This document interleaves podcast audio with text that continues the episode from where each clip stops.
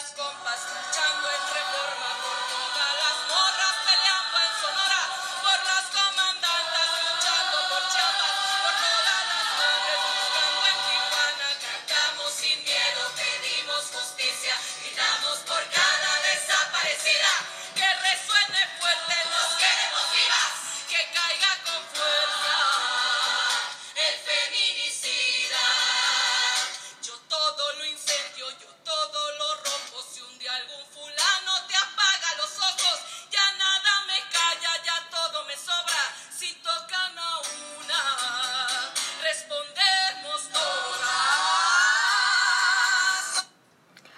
hola chicos, ¿cómo están? Los saluda su amiga África Vicario. Acabamos de escuchar un pedacito de una canción que a mí en lo personal me encanta, que es de la autora Vivir Quintana y se llama Canción sin Miedo.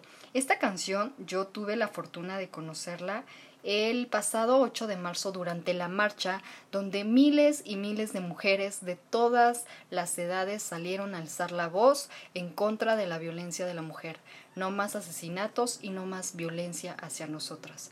Eh, durante esa marcha yo conocí a una mujer muy, muy especial, es una guerrera, y ella me platicó una historia para que yo la pudiera contar, ¿sí? ¿Por qué? Porque dice ella que ella sabía, y además yo le terminé por confirmar, que efectivamente yo trabajo con mujeres, más con mujeres que con hombres, ¿no? Entonces ella considera que es importante de que se escuche su historia para que no se vuelva a repetir y también el porqué eh, de la importancia de, legalizar, el aborto en México. ¿Ok? Miren, eh, vamos a entrar un poquito en, en contexto. Ella me platica que en el año 1993 eh, ella estaba felizmente casada y tenía una hija de seis años en ese momento. Dice ella que junto con su esposo planearon la llegada de su segundo bebé. Dice que todo estaba perfecto, ella estaba trabajando como secretaria en un corporativo y de hecho pidió eh, que por favor se le diera una incapacidad para poder atender bien su embarazo.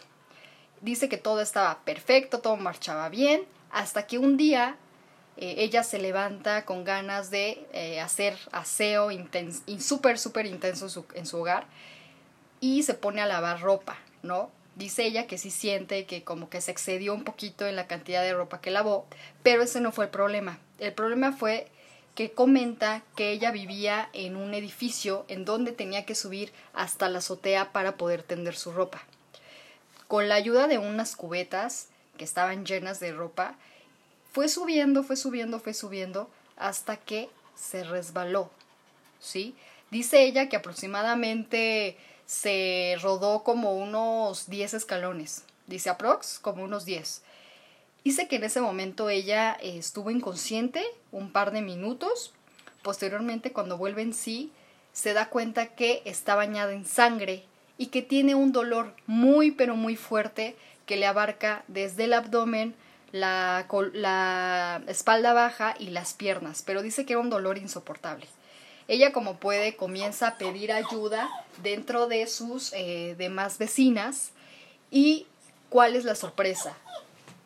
Que eh, cuando van sus vecinas dice que la empiezan a agredir, ¿no? Que le empezaron a decir que eso ella se había tirado a propósito, porque de seguro no quería tener al bebé, que le empezaron a decir eh, frases muy horribles como asesina, tira hijos. ¿Y cuál fue la sorpresa de que eh, decidieron sus vecinos llamar primero a una patrulla que a una ambulancia? Dice ella que no lo podía creer. De hecho, me comentó que llegó incluso una, una vecina así literalmente a agarrarla del cabello y a decirle de cosas, que era, que era la peor persona del mundo, obviamente con otras palabras, ¿no? Cuando llega la policía, ella me comenta que igualmente le empiezan a interrogar, empiezan a decirle que cuántos meses tenía de embarazo, que por qué había hecho eso, que cómo habían sido los hechos, y ella le comenta pues que se resbaló. Entonces los policías no le creen y se la llevan al primer ministerio público en vez de llevarla antes a un hospital. Ella dice que va súper débil al ministerio público, que estando allá igualmente le empiezan a interrogar unos minutos y posteriormente ya es como que se apiadan de ella y dicen, ¿saben qué? Llévenla en una ambulancia al hospital más cercano. Ella, no, ella me comenta que cuando la llevan al hospital más cercano, igualmente ahí es otro infierno, eh, las enfermeras, la trabajadora social, incluso los médicos que la atendieron, la comienzan a juzgar, la comienzan a interrogar muy fuerte, no creen en su versión de que ella se resbaló y que por eso tuvo el aborto. Entonces le comenta el médico que la tienen que sedar para poderle realizar eh, un legrado bien para que no se quede ningún rastro de, de lo que era el producto, ¿no? Eh, ella dice que no comprendía bien, ella sentía que lo que estaba viviendo era una pesadilla. Así me dice, ¿sabes qué? Es de que yo quería abrir los ojos y como que todo era un sueño, pero desgraciadamente no. Sí estaba metida en esa situación. Eh, le practican lo que es el, el, para poder sacar todo el producto y para todos a lo mejor dicen, ya terminó ahí la historia, pues apenas la historia comienza, ¿no? Ella comenta que después de que le practican el legrado, eh, nuevamente la llevan ante el Ministerio Público después de un día de recuperación en el hospital y la llevan presa al penal de Santa Marta a Caticla, sin ni siquiera casi casi un juicio de por medio, o sea, horrible, casi casi la metieron así, eh, no sé, súper rápido, ¿saben? O sea, en cuestión de, días, de horas. Ella comenta que cuando llega a la cárcel, ella no podía creer lo que estaba pasando. Dice, no es que, o sea, no puede ser lo que me está pasando a mí.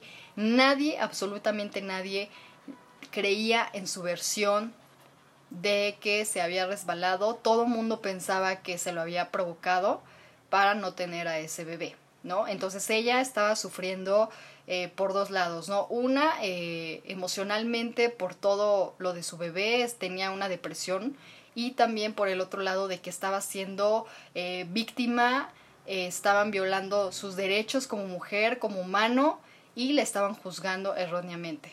Dice ella que estuvo tres años en el penal de Santa Marta, Acatitla, donde también pasó el primer año un infierno, eh, mujeres que la golpeaban diciéndole que era una asesina por haber matado a su propio hijo. Eh, nadie creía su versión hasta que se encuentra ella un abogado, pueden contratar un abogado bien y él es el que eh, logra sacarla de la cárcel, ¿no? toda esta historia, la verdad, cuando me la contaron, yo así de, wow, wow, wow, o sea, no es posible de que todavía en ese tiempo se criminalizaba a la mujer y no todavía en ese tiempo, ¿sí? Eh, desgraciadamente en México todavía hay estados de la República donde eh, se criminaliza a la mujer de esa forma por el derecho de decisión de, de tener o no a su bebé y por derecho de la maternidad. ¿Ok? Entonces, este, es algo bien triste, es algo que, que a mí me gustó mucho que ella se abriera conmigo de esa forma, que me dijera que ella estaba en esa marcha no nada más para exigir justicia por todas las desaparecidas, por toda la violencia, sino también por la legalización del ILE, que es la interrupción legal del embarazo, y que faltaban todavía más estados por sumarse.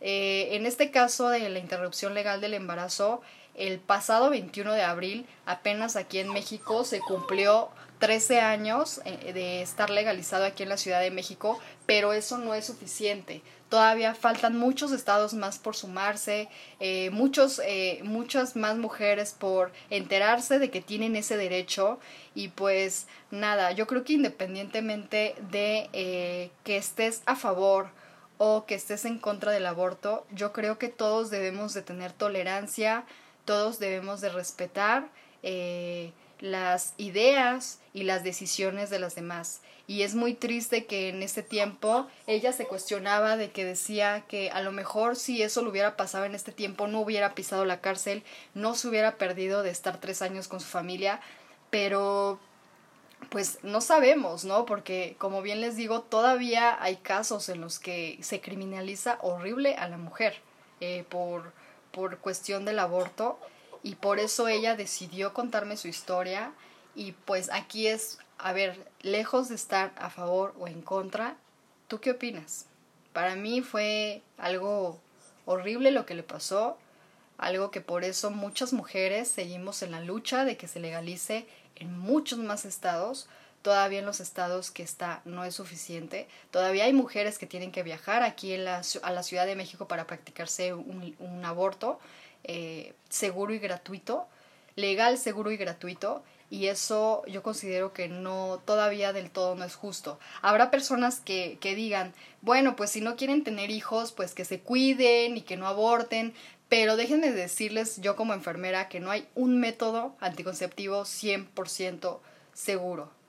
Eh, yo he visto mujeres que se han embarazado con el DIU, de hecho que nace casi casi el bebé agarrando el DIU, eh, mujeres que se han hecho eh, la ligadura de las trompas de falopio y han salido embarazadas, mujeres que han tomado pastillas o inyectándose también anticonceptivos y de igual forma salen embarazadas. El problema aquí no es de buscar un método, el problema aquí es de buscar una solución.